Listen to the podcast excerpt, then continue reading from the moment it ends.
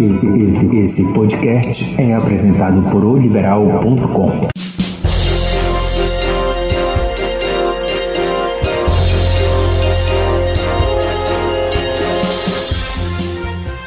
Fala galera! Olha a gente aqui com o podcast nessa segunda-feira, abrindo a semana, uma semana que não é qualquer semana, é a semana de mais um clássico Rei da Amazônia, um clássico repar. Será sábado, dia 3 de outubro, no Mangueirão Claro, com o mando do Paysandu, ou seja, entre aspas, o Remo jogando fora de casa, né?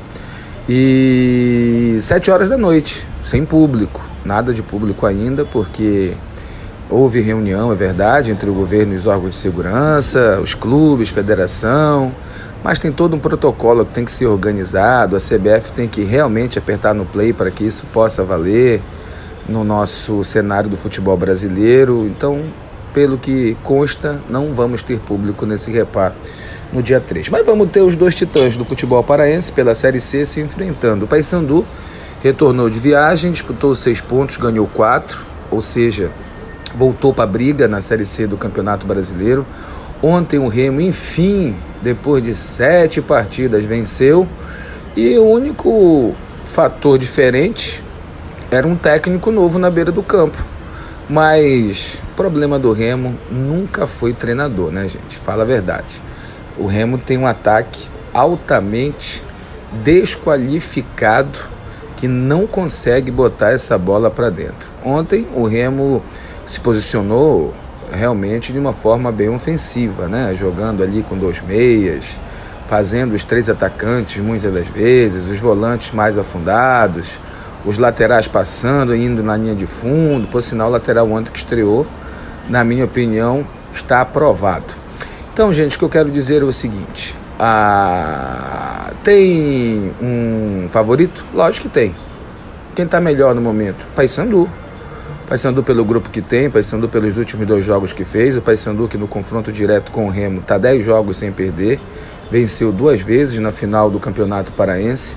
Isso quer dizer que o Paysandu vai ganhar o jogo? Não, mas não vou ficar em cima do muro apontando aqui que não, o Repar não tem favorito. Tem sim, tem quem está melhor no momento. E quem está melhor no momento é o Paysandu. Para esse jogo de sábado, o Shoa não joga, tomou o terceiro cartão amarelo.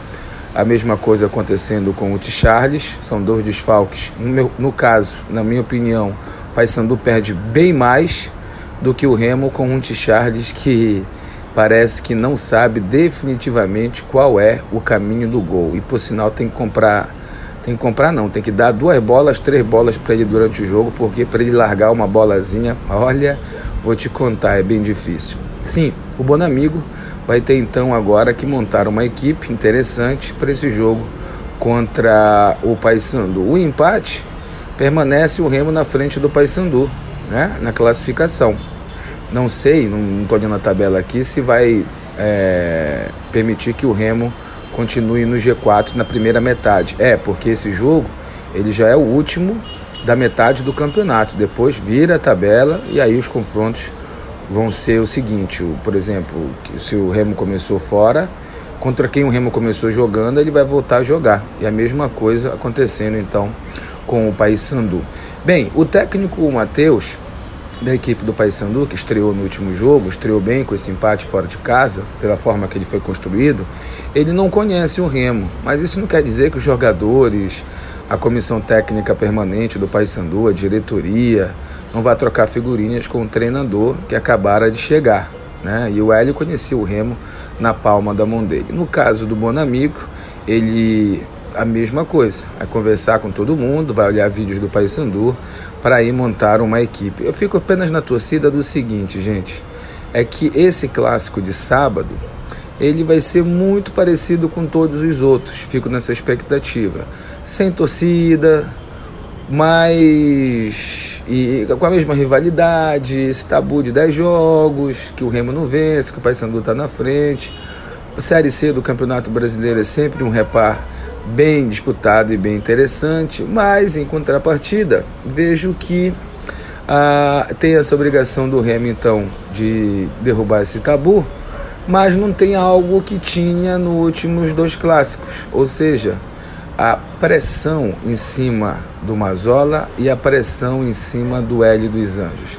Tanto o Bonamigo como o Matheus não vão para dentro de campo pressionados pelo resultado. Isso dá uma calmaria aí para os dois treinadores, mas essa cobrança ela não fica fora dos jogadores, né? Que esses praticamente ou quase todos são os mesmos personagens que a gente tem visto durante esse ano de 2020.